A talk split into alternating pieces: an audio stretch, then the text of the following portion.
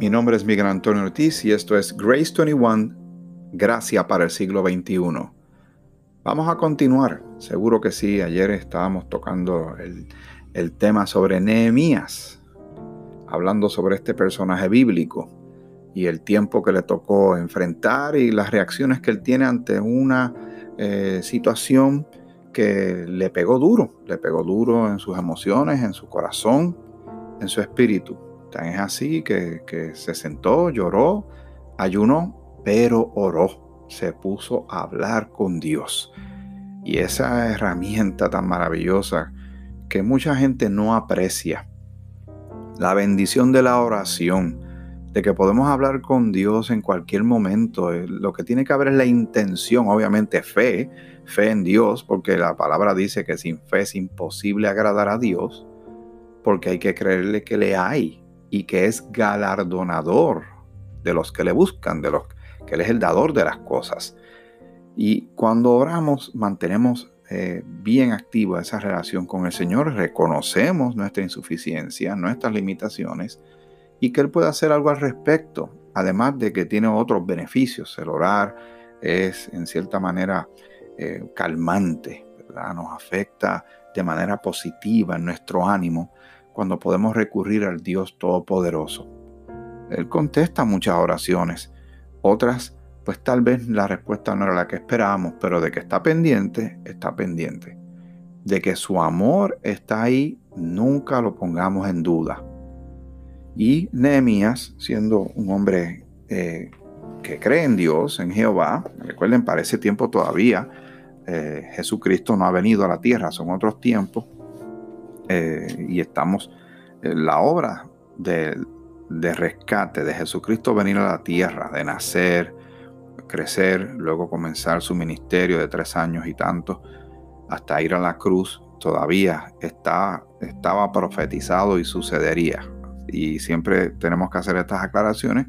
Como siempre le he dicho, cuando uno estudia la escritura, quién habla, quién le habla, por qué le habla, para qué le habla, en qué tiempo suceden estas cosas, es importante para, tener un mejor contexto y comprender qué sucedía en el instante, las circunstancias particulares eh, de toda esta historia tan grande, tan extraordinaria y dramática. En algunos casos bien gloriosos y en otros muy, muy fuerte y muy triste que le pasó a la nación de Israel.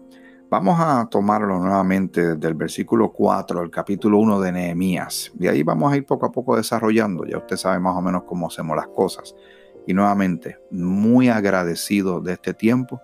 Que Dios te dé mucha claridad espiritual y mental y discernimiento para estas cosas. Y recuerda, es tu deber leer la escritura para ver si lo que uno está compartiendo es o no cierto. Eso sucede con cualquier persona que te predique la palabra del Señor es tu deber leer la escritura y ver si estas cosas son o no son ciertas, como los bereanos que habla el, en la carta de Hechos.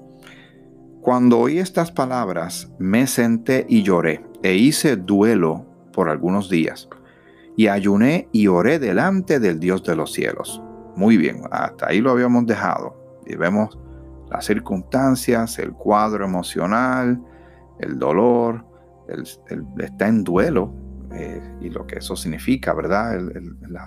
esa pena, esa angustia que se manifiesta en el ser humano. Somos criaturas emocionales, aunque no debemos vivir estrictamente por las emociones, se nos hace bien difícil controlar las emociones. Como sé que en estos días, con toda esta emergencia y todas las cosas que han ido sucediendo en medio de ella y que siguen sucediendo, seguro que hay gente angustiada, ansiosa, triste, están eh, lamentando las cosas, pero vamos a ver qué hizo Nehemías en aquel tiempo con aquellos asuntos y a ver qué podemos hacer tú y yo ahora en este siglo XXI. El versículo 5. Y dije, y aquí viene la expresión de, de un creyente, de uno que cree en Dios, hablándole a Dios. ¿Cómo le va a hablar? Vamos a escuchar, eh, escucha, yo voy a leer, o espero que estés leyendo también junto conmigo. Te ruego, oh Jehová, Dios de los cielos, fuerte, grande y temible, que guarda el pacto y la misericordia a los que le aman y guardan sus mandamientos. ¡Wow! ¡Qué mucho hay aquí! En esta sola eh, expresión de él de entrada, sabe a quién se dirige, conoce a quién, a quién él se está dirigiendo, al Dios, como le llama, de los cielos. Y no tan solo, viene en ruego, no es una oración común, ¿no?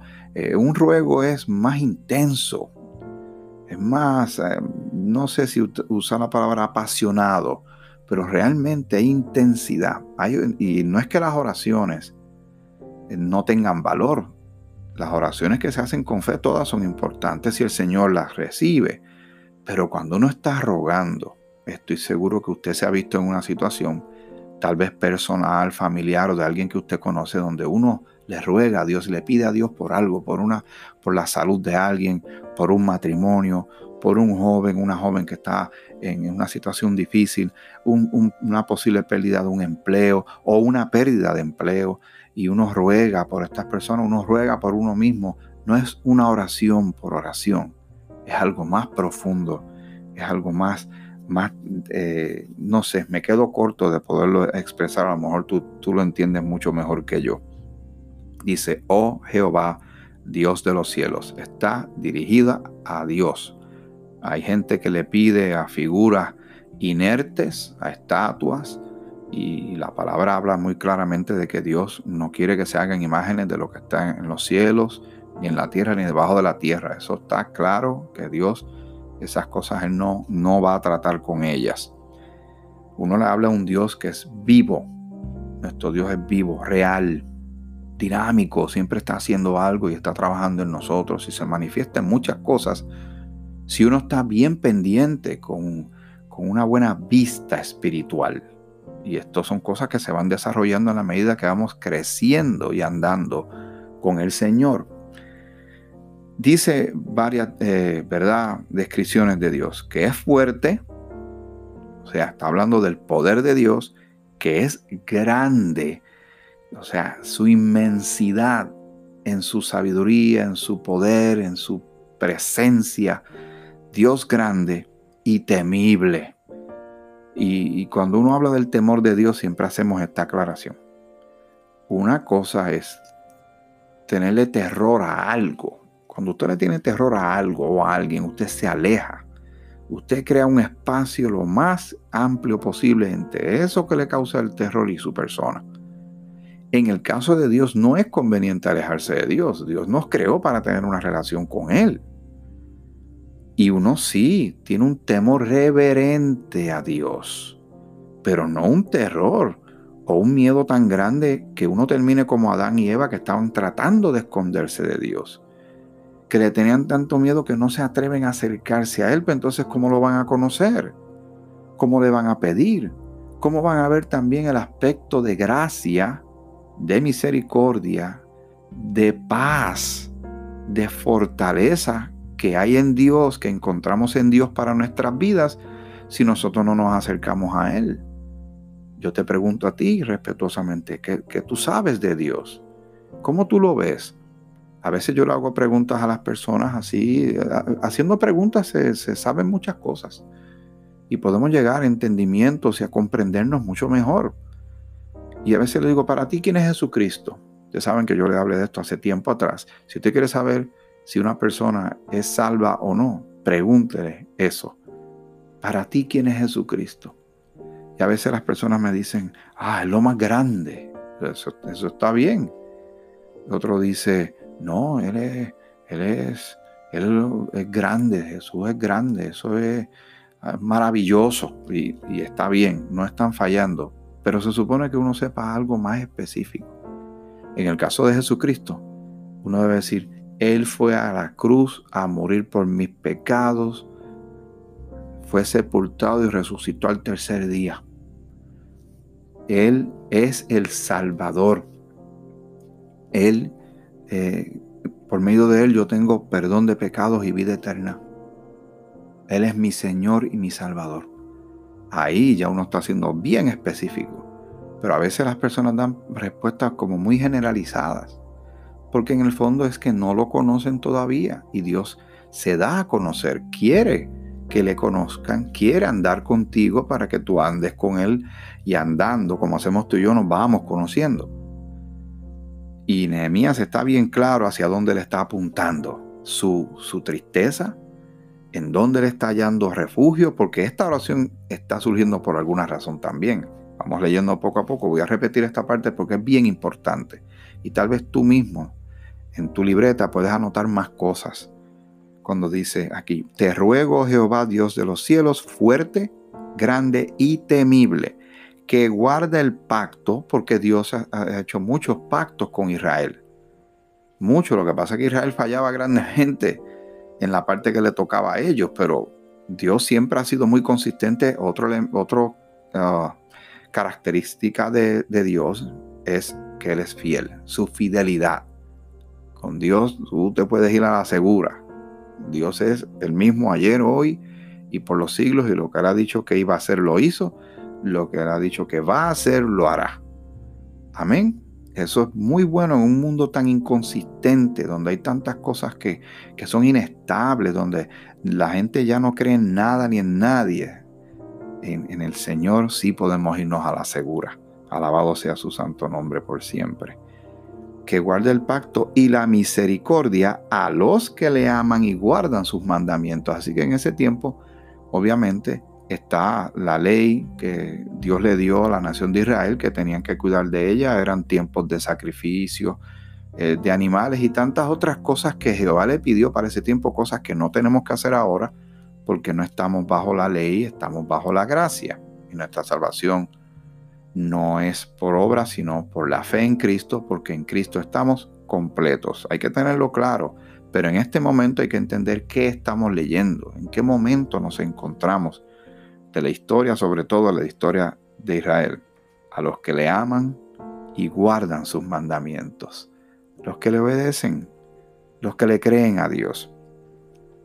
Dice el versículo 6, esté ahora atento tu oído y abiertos tus ojos para oír la oración de tu siervo, que hago ahora delante de ti día y noche por los hijos de Israel, tus siervos, y confieso los pecados de los hijos de Israel que hemos cometido contra ti, sí, yo y la casa de mi padre hemos pecado. ¡Wow! ¡Qué sinceridad! ¡Qué transparencia! Qué honestidad este hombre está presentando delante de Dios. Nuestras oraciones, aunque sabemos que en Cristo, al nosotros creer, todos nuestros pecados han sido perdonados. Eso usted lo puede leer en Efesios y también en Colosenses. Y, lo, lo, también lo presenta en otros puntos, pero ahí está claro de que todos nuestros pecados han sido perdonados. Pero eso no significa que nosotros vamos a vivir como querramos o que no estemos conscientes de la manera en que vivimos y las cosas que hacemos. Uno, yo sinceramente, yo eh, confieso, le digo al Señor lo mal que me siento, aunque no le estoy diciendo que me perdone. Eh, y de esta parte yo creo que es importante que se aclare. Si ya la escritura dice que en Cristo todos mis pecados han sido perdonados, yo tengo que tener mucho cuidado y tú también lo debes considerar lo que te voy a decir, ¿verdad? Pero tú tienes la libertad de determinar. Yo aquí no, no mando nada. De que es, estas son de las cosas que hay que tener cuidado, que a veces uno expresa y no se da cuenta de lo que uno está diciendo. ¿Verdad? Como, como hay, hay muchos cánticos que dicen, ven Espíritu Santo. Pero si ya tenemos el Espíritu Santo dentro de nosotros, ¿qué es lo que realmente queremos decir? Porque si ya el Espíritu Santo está en nosotros, y Dios está en todas partes, ¿qué es lo que realmente queremos decir cuando decimos ven Espíritu Santo y llena este lugar? Si Dios está en todas partes y ya eh, eh, Dios mora en nosotros, como hemos probado aquí por la misma escritura, tú y yo nos hemos dado cuenta que es una realidad, pues tengamos cuidado cuando estemos todo el tiempo, todos los días diciéndole, Señor, perdóname, Señor, perdóname. Hay personas que todos los días le piden perdón a Dios por sus pecados Primero, no entienden la obra de Cristo en la cruz. Que esa obra es completa, absoluta y perfecta, no le falta nada. Primero. Segundo, no le están creyendo a Dios cuando dice que ya perdonó todos nuestros pecados. Tercero, si la persona está pidiendo perdón por pecados todos los días, pues algo está pasando con su comportamiento y con su vida. Tiene que, tiene que hacer un autoexamen. Como dice el salmista, examíname, oh Dios, a ver si hay, ¿verdad? Si estoy en camino de maldad, a ver si hay algo malo en mí, Señor, déjame saber lo que es. Pero en este tiempo de gracia, Dios ya perdonó al que creyó en Cristo, esa es la clave, ya nos perdonó todos los pecados. Y no ando pidiéndole al Señor que perdone mis pecados todos los días porque entonces no le estoy creyendo. Ahora, ahora, otra aclaración. Sí tenemos que estar muy conscientes cuando fallamos. Y decimos, Señor, lo mal que uno se siente, pero gracias por tu, por tu, eh, la salvación que me diste. Porque cuando Cristo muere en la cruz y cuando creemos en Él, él, perdona tus pecados pasados, presentes y futuros. Este concepto es bien difícil para algunas personas de aceptar. Y algunos creen que Dios no tiene esa capacidad de perdonar todos los pecados. Pues cuando, si, si no todos los pecados son perdonados, pues entonces ninguno de nosotros va a llegar a la presencia del Señor porque allí no va a ir nadie que no, sus pecados no hayan sido limpiados por la sangre del Hijo de Dios Jesucristo. Pero hay que ser, hay que reconocer cuando estamos mal. Pero en este tiempo, volvemos otra vez con Nehemías. Nehemías sinceramente reconoce las faltas de su pueblo. Y, él se incluye, incluye a la nación completa y se dirige al Dios que, que puede hacer algo al respecto. Recuerden, es el Dios que ofendimos. ¿Cuándo fue que lo ofendimos? En el Edén. En el Edén cuando Dios creó todas las cosas y vio Dios que eran buenas. Y creó todo un Edén, un paraíso maravilloso, que era para ser administrado. La mayordomía le tocaba a Adán y a Eva después que llegó. Pero al entrar el pecado, entonces, entonces sí que necesitamos de la misericordia de un Dios santo. Como dice la escritura, que, que es terrible caer en manos de un Dios vivo. Pero la gracia de Dios se ha manifestado grandemente. Alabado sea el nombre del Señor que tenemos esa salvación. Pero no debemos hacernos los desentendidos. Esta gracia no es para ser abusada y tenemos que estar muy conscientes de cómo nos movemos en la vida, los pasos que damos, las palabras que expresamos, las relaciones con las personas, cómo las estamos llevando. Tenemos que ser muy conscientes de ello. Repito esta, esta parte donde dice, eh, que, hago ahora, ¿verdad? Eh, tengo que leer el versículo 6 completo nuevamente porque si no, no va a hacer sentido. Esté ahora atento tu oído y abiertos tus ojos para oír la oración de tu siervo, que hago ahora delante de ti día y noche, por los hijos de Israel, tus siervos, y confieso los pecados de los hijos de Israel que hemos cometido contra ti. Sí, él hace esa exclamación, sí, yo y la casa de mi padre hemos pecado. Pero no queda ahí. Miren cómo este hombre está delante de Dios con manos abiertas, con corazón y espíritu expuestos a Dios, al Dios que todo lo sabe. Pero esto es bien importante que tú y yo notemos esta actitud de este varón de Dios. Porque el Dios a quien él le ora es el Dios que tú y yo le oramos. Es el mismo Señor. Alabado sea su nombre, algo maravilloso. Después de tantos siglos, Dios está ahí. Dios no envejece, no ha mermado su fuerza, no ha, mermado su gloria, no ha mermado su, su poder, su amor. Y ahora, después que Cristo hizo la, la obra completa, la misión de rescate, aún más glorioso se ve ante nuestros ojos tan finitos este poder tan grande del único y verdadero Dios. En extremo nos hemos corrompido contra ti. Tan bueno que sería escuchar a los políticos de todos los países del mundo dirigir una oración como esa. Hacer una transmisión global y unir todas las emisoras de televisión y de radio y todos los canales de internet y que los políticos los líderes y todo el que se sienta que haya ofendido a Dios realmente se ponga delante de Dios y haga una oración como esta. reconociendo porque mire que este mundo se ha corrompido. Estamos de acuerdo, ¿verdad que sí?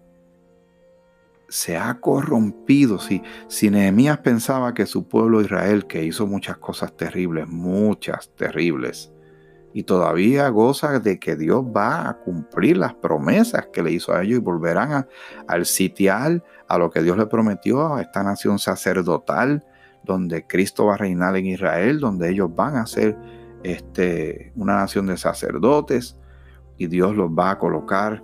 Es la niña de los ojos de Dios, es la nación de Israel. Pero todo a su debido, a su debido tiempo. En este momento el Señor lo que está conformando es que la iglesia cuerpo de Cristo. En extremo nos hemos corrompido contra ti y no hemos guardado los mandamientos. ¡Wow! ¡Qué, qué sinceridad! ¡Qué testimonio! ¿Verdad? ¡Qué expresión tan honesta! Eh, mandamientos, estatutos y preceptos que diste a Moisés, a tu siervo, Acuérdate ahora de la palabra que diste a Moisés tu siervo diciendo, si vosotros pecareis, yo os dispersaré por los pueblos. Y así pasó, ¿verdad? Causa y efecto. Era, había, era, Dios tenía un, sistema bien condicionado. Si ustedes hacen esto, yo hago esto. Si ustedes no hacen esto que yo les pido, esto es lo que va a pasar. Si ustedes me obedecen bendición, si ustedes me obedecen maldición. Era bien, bien claro. Jehová no andaba, como el día de hoy, no anda con chiquitas, pero en la gracia, eh, donde abunda el pecado, que hay muchísimo, sobreabunda la gracia. Pero este juego va a cambiar eventualmente cuando, luego que nosotros estemos con el Señor en su presencia en la gran reunión en las nubes. Pero volvemos otra vez a lo que estamos leyendo, ubicados en tiempo y espacio. Acuérdate ahora de la palabra que diste a Moisés tu siervo, diciendo, si vosotros pecareis, yo os dispersaré por los pueblos, pero si os volviereis a mí y guardareis mis mandamientos y los pusiereis por obra, aunque vuestra dispersión fuere hasta el extremo de los cielos, de allí os recogeré y os traeré al lugar que escogí para hacer habitar allí mi nombre. Tengo que dejarlo aquí. Está interesante Espero que tomes el tiempo luego de, cada grabación y medites y observes y leas y leas un poquito más adelante, leas otra vez lo que acabamos de compartir. Pero qué interesante este hombre en un momento histórico, en la historia de su país, viendo la condición en que está su país, viendo el, no tan solo